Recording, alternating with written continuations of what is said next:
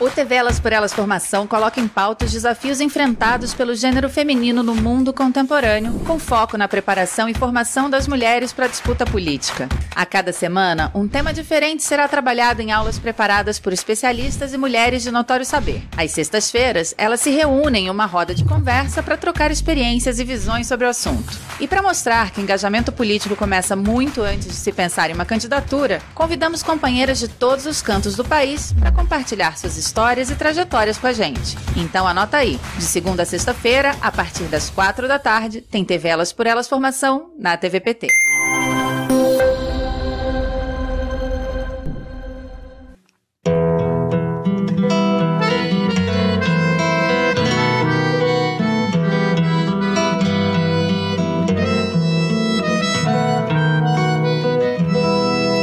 Um lugar que é bom para mim onde eu quiser estar. A estrela ainda brilha, ela é quem vai me guiar. Ser guerreira é minha sina, batalhando pra vencer. Tenho voz pra ser ouvida, tenho sonhos pra viver. Não vão mais conseguir me anular, me calar vai me impedir de cantar e lutar. Seja em casa, no campo, na rua ou na praça. Chega de mordaça, agora eu vou falar. Porque eu sou mulher pra fazer acontecer uma delas, são elas por elas, ocupando os espaços de poder. O tema desta semana do programa Elas por Elas Formação é Feminismo na América Latina. Hoje, a professora Georgina Mendes faz uma reflexão sobre a ancestralidade feminina e a importância das mulheres que vieram antes. Bueno, en esta segunda sesión como ya habíamos estado hablando en una primera, en una primera clase acerca del protagonismo de las mujeres indígenas y pues la lucha que las mujeres indígenas han tenido para visibilizar su participación, ¿no? Me parece entonces interesante ahora que reflexionemos en algo que, que debería de preocuparnos a nosotras como mujeres, ¿no? Que tiene que ver justamente con este punto de quiénes han sido las mujeres quienes han abierto camino, ¿no? Quienes han abierto el camino y haber visibilizado justamente pues esta participación activa de las mujeres en los movimientos, ¿no? Para eso justamente tenemos entonces que hacer distintas preguntas, ¿no? En relación a esta participación de las mujeres. Y una tiene que ver con este lugar que han tenido nuestras ancestras, ¿no? Y que yo le denomino así ancestras, ¿no? De mujeres indígenas que abrieron el camino, la primera de muchos pasos, la historia de las mujeres y de los pueblos, quiénes son las mujeres visibles que dieron su voz, ¿no? En el caso, en el caso latinoamericano, entonces cada uno en su lugar, ¿no? Cada una en su lugar, en del, lugar de origen del que, de, a la que pertenecen, cada una puede ubicar quiénes han sido estas mujeres que ha sido invisibilizada por la historia. ¿no? Y cómo le han hecho los movimientos para visibilizarla. Por, lo, por ejemplo, en el caso mexicano, pues yo puedo ubicar por lo menos solamente, a, puedo ubicar ahorita a dos, pero no porque sean las únicas, ¿no? Mujeres que hayan existido en el movimiento indígena mexicano, ¿no? Pero lo, lo menciono porque han sido las más visibles y pues de alguna manera pues merece nuestra atención, ¿no? Una pues es la comandante Ramona del Ejército Zapatista de Liberación Nacional, también la comandante Esther, también del mismo ejército. ¿Y por qué estas mujeres las traigo a colación, no? Porque fueron mujeres que en 1993 crearon, por ejemplo, en el caso de la comandante Ramona, fue una de las mujeres que caminaron en las comunidades para pues sí, para visibilizar la voz, para recuperar las demandas de las mujeres indígenas en las comunidades y que se creara una ley que se llama la Ley Revolucionaria de Mujeres Indígenas. La Ley Revolucionaria de Mujeres Indígenas es una ley que consta de 10 puntos y, hay varios, este, hay varias demandas, pero por lo menos en la cuarta demanda, en su quinta demanda dice, las mujeres y sus hijos tienen derecho a la atención primaria en salud y alimentación las mujeres, dice en su, en su, en su séptimo, en la séptima, el séptimo artículo de esta ley, dice las mujeres tienen derecho a elegir su pareja y a no ser obligadas a la fuerza a contraer matrimonio. En el octavo dice, ninguna mujer podrá ser golpeada o maltratada físicamente ni por familiares ni por extraños. Los intentos, los delitos de intento de violación o de violación serán castigados severamente. Nosotras, por ejemplo, por eso lo traigo a colación, porque nosotras hubiéramos, no hubiéramos pensado, por ejemplo, en una ley que surgiera de las mismas comunidades y que fueran estas mujeres las que retomaran la voz de, las de las comunidades. Pensamos que efectivamente son comunidades en las que difícilmente se habla español, ¿no? Eh, aquí en los Altos de Chiapas, ¿no? Y que haya sido una mujer que también difícilmente también hablaba el español quien haya, quienes hayan conjuntado todas estas demandas para crear esta ley. Esta ley, para contarles de manera muy breve, pues fue una, un, suceso y un, suceso pues importante para la demanda de los derechos de las mujeres, pero también para visibilizar la voz de las mujeres indígenas que nadie había escuchado. Estado de 1993, ¿no? México dice que entraba al primer, al primer mundo, ¿no? Pero nadie escuchaba a, los pueblos indígenas y mucho menos a las mujeres indígenas, ¿no? Entonces, la, posibilidad de la escucha a las mujeres, pues era casi, eh, pues nula, por no decir casi nula, ¿no?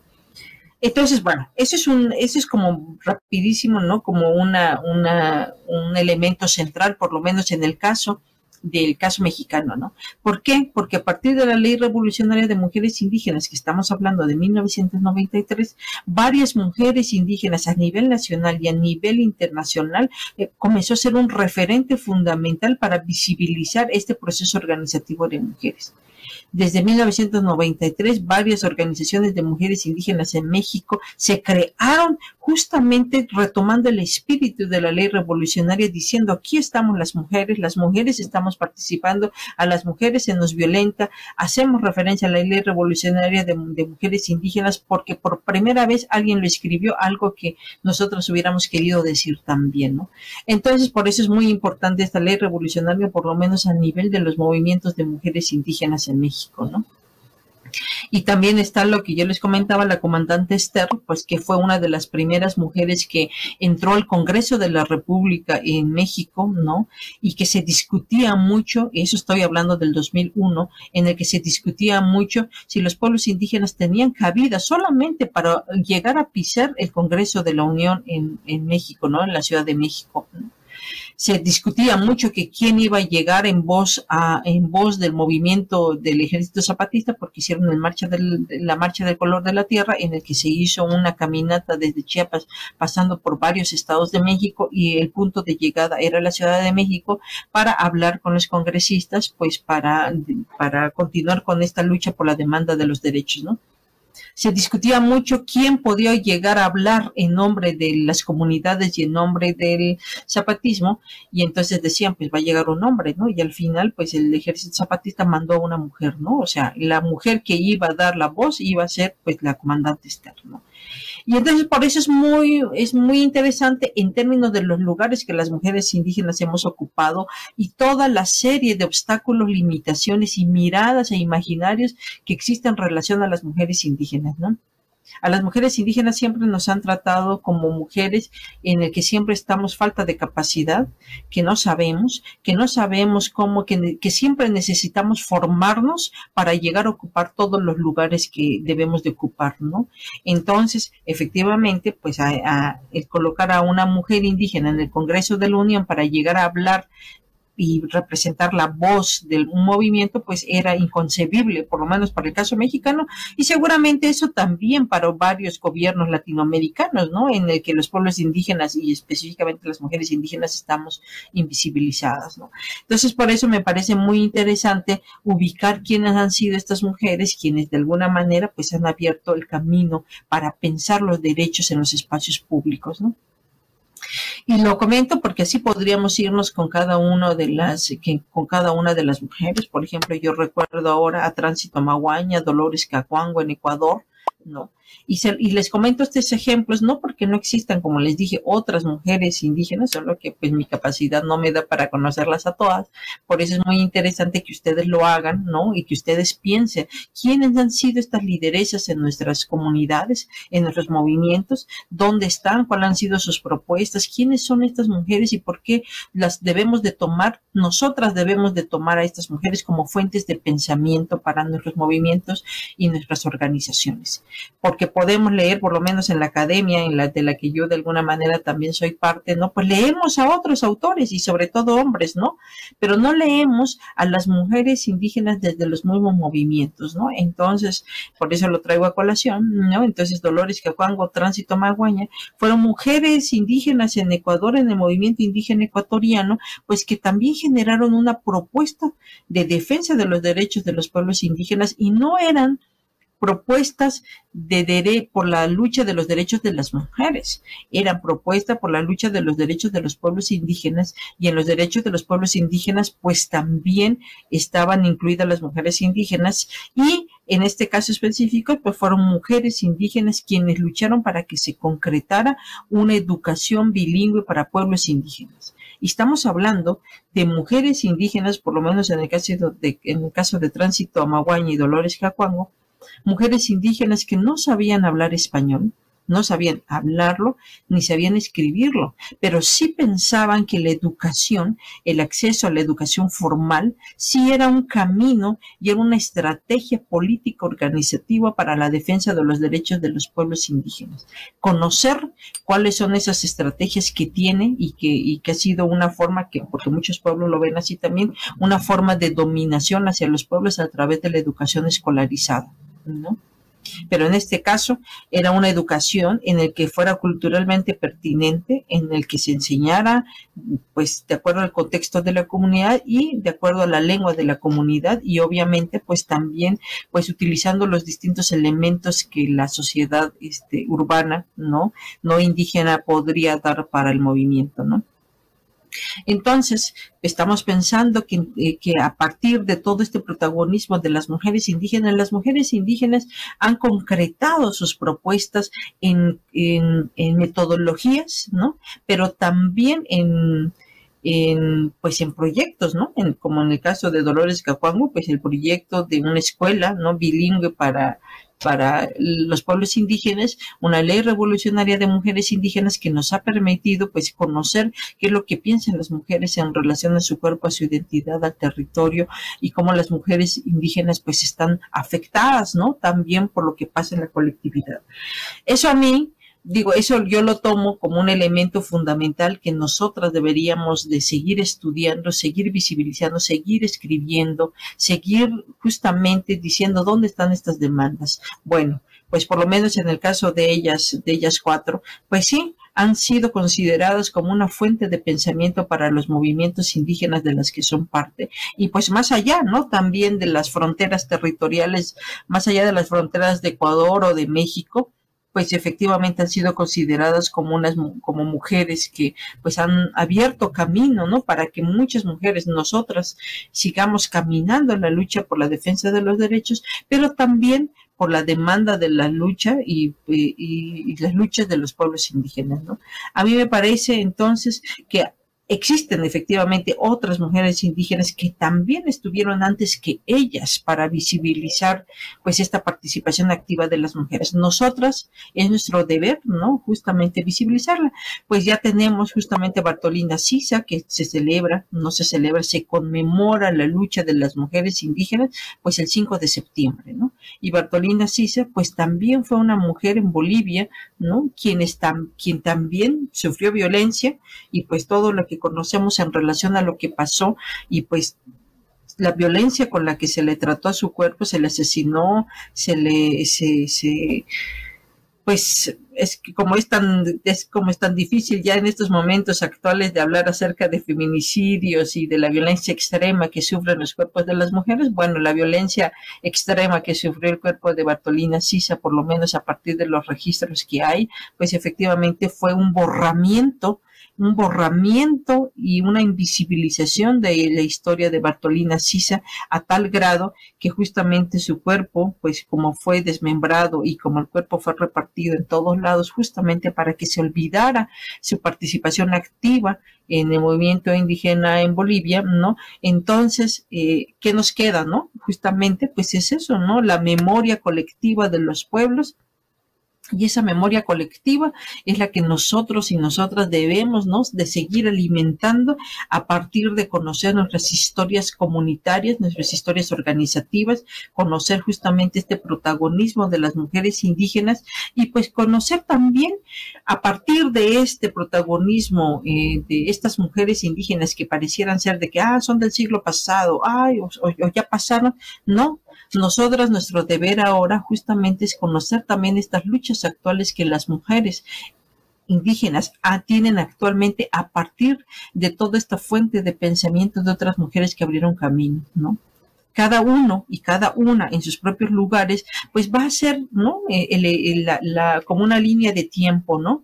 ¿Dónde están las mujeres indígenas que nos abrieron camino? ¿Quiénes son las mujeres actuales quienes también nos están abriendo camino para seguir en esta reflexión colectiva de los derechos, ¿no? Entonces, solo por poner ejemplos concretos, pues tenemos efectivamente mujeres indígenas que están en la defensa de los territorios, por lo menos en el caso mexicano, y que yo creo, sí, estoy segura que aplica a todos los países latinoamericanos, mujeres indígenas defensoras de los territorios, mujeres indígenas, por ejemplo, que conozco el caso de en, el Cauca, con el caso de la Guardia Indígena en el Cauca, con el caso de las de la policía comunitaria aquí en México, en Guerrero, mujeres indígenas que están ocupando cada vez más lugares en los espacios comunitarios para la defensa sí del territorio, pero también la defensa organizativa de los de, la comunidad, ¿no? Entonces, a mí me parece que eso es muy interesante como ubicar dónde están las luchas de las mujeres ahora. Por un lado, tenemos todo el proceso comunitario y de trabajo comunitario a través de estas guardias indígenas, que le vamos a llamar así guardias indígenas o policías comunitarias, mujeres indígenas que están luchando contra los eólicos, contra los megaproyectos en los territorios, mujeres indígenas también que están apostando por la formación política, organizativa, educativa de las mujeres, ¿no? Porque a partir de la formación política de las mujeres también se crea todo un cuadro de mujeres indígenas, pues que están ocupando estos espacios y colocando demandas en el que las mujeres indígenas pues estaba ausente, ¿no?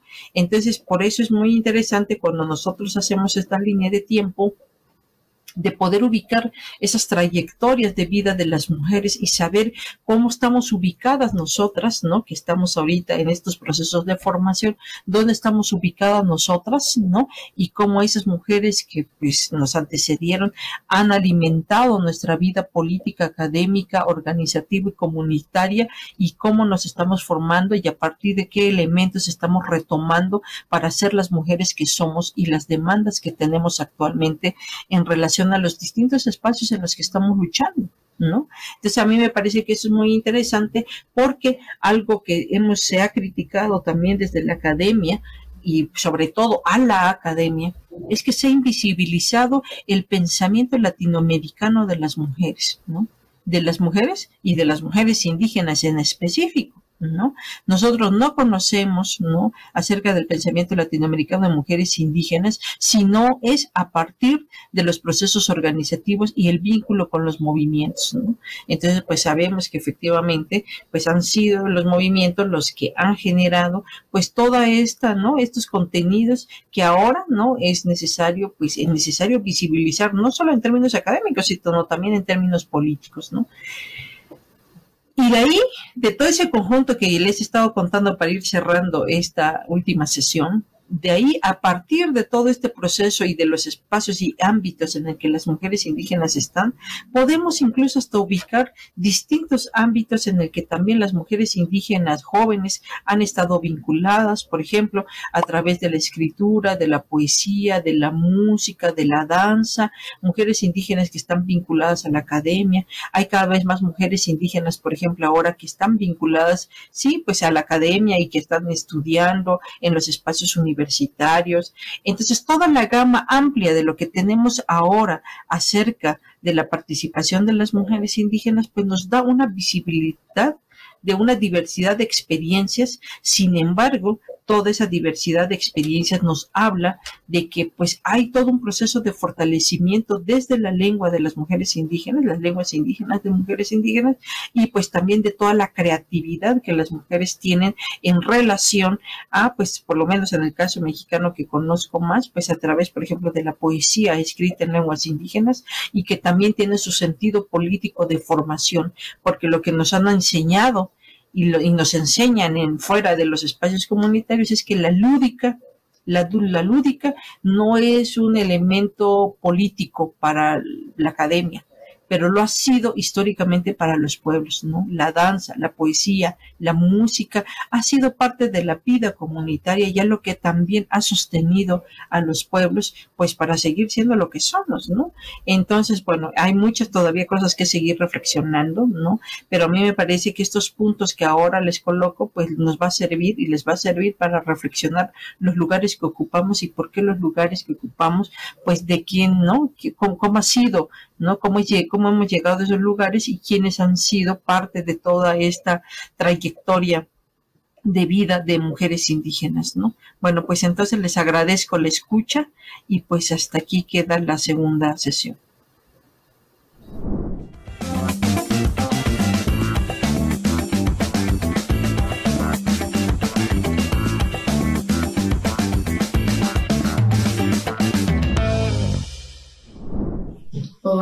Eu sou Mayara Medeiros, sou secretária estadual de Mulheres do PT Paraná, a primeira mulher negra a ocupar esse espaço nesse estado. E hoje eu estou aqui para contar um pouquinho para vocês de como começou a minha militância dentro do Partido das Trabalhadoras e dos Trabalhadores.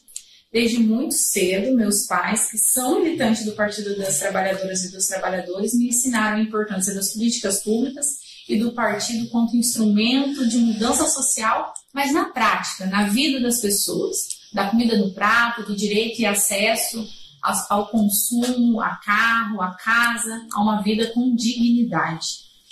Eu sou fruto das políticas públicas do governo, dos nossos governos. Eu fui mãe na adolescência, como tantas realidades de mulheres negras no nosso país. Mesmo assim, com uma realidade tão difícil, dura, de uma estrutura racista, machista e patriarcal, por conta das políticas públicas dos nossos governos, eu tive acesso à universidade, à pós-graduação, a mestrado e pude entender melhor e participar ativamente da construção do nosso partido. Hoje, pela primeira vez na história desse estado, nós temos uma mulher negra que ocupa o cargo de secretária de estadual de mulheres do PT Paraná e a importância desse partido para que a gente avance, contra essa estrutura machista, racista que oprime e destrói a vida das mulheres todos os dias. Nós vivenciamos a violência, a fome, os problemas da periferia, de moradia, de questões sociais, as violências contra nós e os nossos filhos. Eu fui mãe aos 18 anos do meu primeiro filho e tive que lutar com a vida para poder dar uma vida com dignidade para ele. Eu tive acesso à universidade e consegui me formar. Eu sou professora de história porque nos nossos governos as universidades nasceram nos interiores. E na minha realidade, sitiada por coronéis, por uma cultura conservadora, eu tive acesso à universidade, a políticas públicas que me ajudaram a superar as estruturas machistas e racistas tão presentes no nosso país. Depois disso, aproximação com o movimento estudantil, feminista, o movimento negro e a militância no Partido das Trabalhadoras me fizeram entender a importância da nossa presença nos espaços políticos E assim a gente conseguiu aqui, nessa região, a partir das políticas públicas, desse colchão social construído pelos nossos governos, construir cinturões de resistência. Numa região dizimada pelo coronelismo, onde os povos indígenas e quilombolas foram dizimados. Nós resistimos e estamos aqui. Nas últimas eleições de 2020, eu fui a única mulher negra no estado do Paraná a ser candidata a prefeita. Num estado onde 40% das pessoas são negras, nós temos apenas uma mulher candidata a prefeita a ocupar esse espaço mostra também como o Partido das Trabalhadoras e dos Trabalhadores é um instrumento social para impactar essa realidade. E eu convido você a vir conosco construir esse novo caminho, um país de esperança, livre da opressão, do racismo e do machismo. Precisamos ocupar os espaços de poder, precisamos ocupar as ruas para que a gente possa mudar a nossa realidade a minha realidade, assim como de tantas outras, tantas outras mulheres nesse país, é uma realidade, uma realidade de enfrentamento direto da violência, da exclusão. Mas nós estamos aqui, juntas, construindo um feminismo popular, coletivo, plural, que impacte de fato no dia a dia as mulheres do nosso país. Venha com a gente, venha construir um novo Brasil. Por hoje é isso. Nas próximas aulas receberemos a professora Dulce Pereira, que continuará as discussões sobre o feminismo na América Latina. Não esqueça, todos os nossos programas estão na playlist TV Elas por Elas Formação, no canal da TVBT no YouTube e em formato de podcast no Spotify.